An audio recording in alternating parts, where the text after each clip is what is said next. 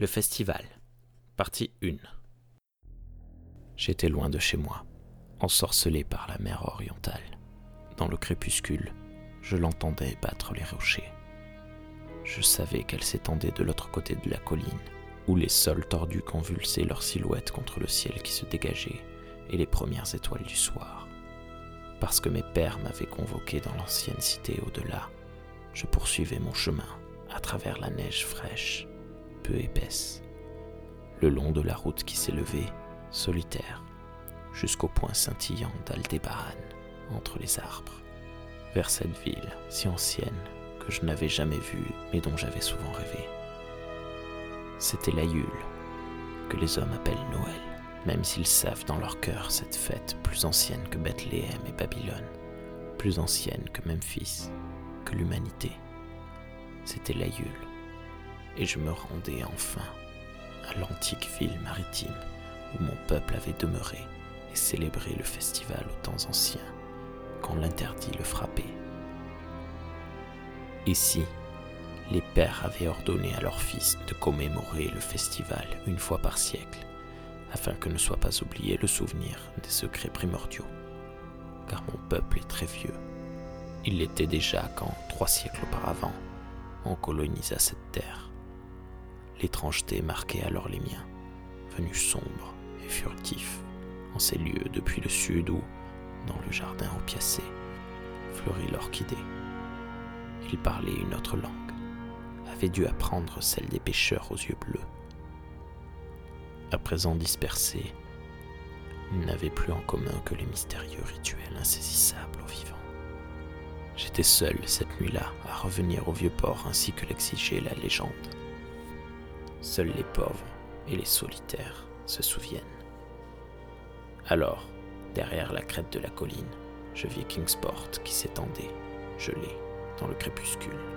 Kingsport, couvert de neige, avec ses antiques girouettes et ses clochers, ses arêtes et ses toits, et leurs cheminées, ses quais et ses petits ponts, ses sols et ses cimetières, ses labyrinthes sans fin de rues étroites, abruptes, sinueuse, le pic central vertigineux est couronné de son église, que le temps n'ose altérer, et ses dédales infinis de maisons de l'ère coloniale, empilées les unes sur les autres, enchevêtrées tel un jeu de construction en désordre, sous tous les angles, sur plusieurs niveaux.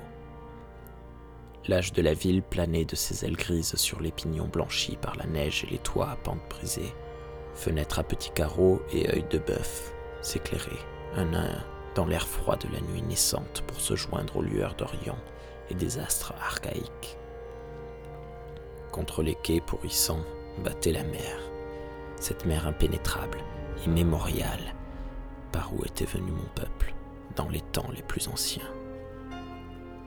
À côté de la route, à son point le plus haut, s'élevait un sommet plus haut encore, lugubre, balayé par le vent et je vis qu'il s'agissait d'un cimetière où de noires pierres tombales, à l'allure de goule, perçaient la neige tels les ongles décomposés d'un gigantesque cadavre. La chaussée dénuée d'empreintes était complètement déserte, et parfois, je croyais entendre au loin un affreux craquement, comme celui d'un gibet oscillant dans le vent. On avait pendu quatre des miens en 1692 pour sorcellerie mais je ne savais où au juste. Suivant les lacets de la route qui descendait en longeant la côte, je tendis l'oreille pour écouter les sons joyeux d'un village à la nuit tombante, mais n'entendis rien. Puis je repensai à la période de l'année et supposai que ces gens de vieilles traditions puritaines pouvaient fort bien suivre les rites de Noël dont je n'avais pas idée, emplis de prières silencieuses près de l'âtre. Aussi, renonçais-je à guetter les bruits de fête ou à chercher les yeux des passants. Je poursuivis mon chemin au-delà des fermes silencieuses, tout sourdait la lumière, et au-delà des murs de pierre plongés dans l'ombre, et parvins dans le bourg, où les enseignes de très vieilles boutiques et tavernes de marins grinçaient dans le vent salé.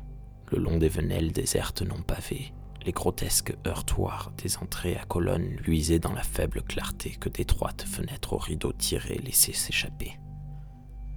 J'avais regardé des plans de la ville et savais où trouver la demeure des miens.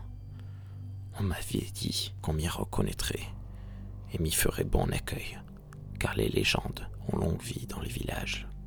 Aussi me hâtai-je par Back Street jusqu'au Circle Court, quand la neige recouvrant l'unique espace entièrement pavé de la cité, là où Green Lake commence derrière le marché couvert. Ces vieux plans restaient d'actualité, et je n'eus aucune difficulté à m'orienter. Mais on avait dû me raconter des histoires à Arkham, quand on m'avait assuré que la ville était desservie d'un trolleybus, parce que je ne vis aucun câble courir au-dessus de moi.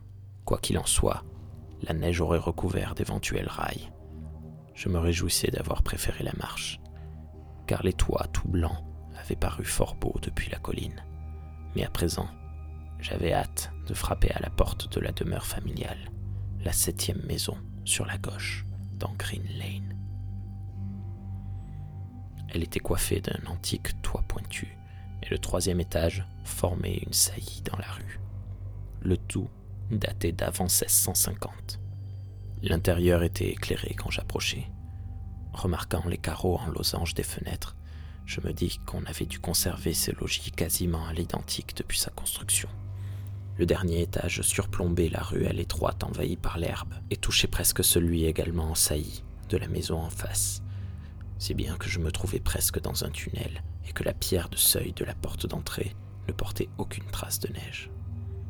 Il n'y avait pas de trottoir, mais beaucoup de ces demeures avaient leur huit en hauteur, auquel on accédait par un double escalier bordé d'une rampe de fer. Le tout formait un étrange décor. Je ne connaissais pas la Nouvelle-Angleterre et n'avais jamais rien vu de tel. Je trouvais l'endroit agréable, mais l'aurais mieux apprécié si j'avais vu des empreintes de pas dans la neige, quelques personnes dans les rues, et une ou deux fenêtres sans rideaux quand je fis retentir l'archaïque heurtoir de fer. Ce ne fut pas sans appréhension. Une vague crainte avait fait son chemin en moi. Peut-être à cause de mon ascendance insolite, de l'amorosité du soir, ou de la bizarrerie du silence complète qui régnait sur cette ville si ancienne, aux curieuses coutumes. Et quand la porte s'ouvrit, j'eus vraiment peur, parce que je n'avais entendu aucun bruit de pas avant que lui grinçât, mais cet effroi ne dura pas car le vieillard, d'apparence tout à fait banale, qui m'accueillit en robe de chambre et en pantoufles, suffit à me rassurer. Il me fait signe qu'il était muet, mais avec un stylet, grava sur la tablette de cire qu'il portait une traditionnelle et pittoresque phrase de bienvenue.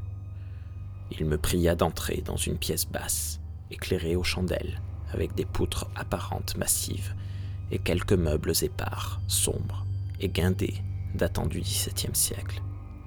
Le passé vivait ici, rien n'y manquait, un âtre caverneux et un rouet sur lequel se courbait une vieille femme vêtue d'une ample robe longue et coiffée d'un bonnet à large rebord.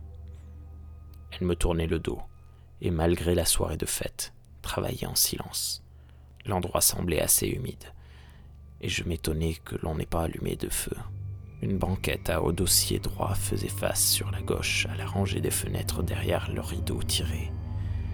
Elle paraissait occupée, mais je n'en étais pas sûr. Tout cela ne me plaisait guère, et l'inquiétude me saisit de nouveau. Elle se nourrissait de ce qu'auparavant l'avait apaisé, car plus j'observais le visage du vieillard, plus son absence d'expressivité me terrifiait. Les yeux restaient toujours fixes. La peau ressemblait trop à de la cire. En fin de compte, je fus persuadé qu'il ne s'agissait pas d'un visage, mais d'un masque diaboliquement bien fait.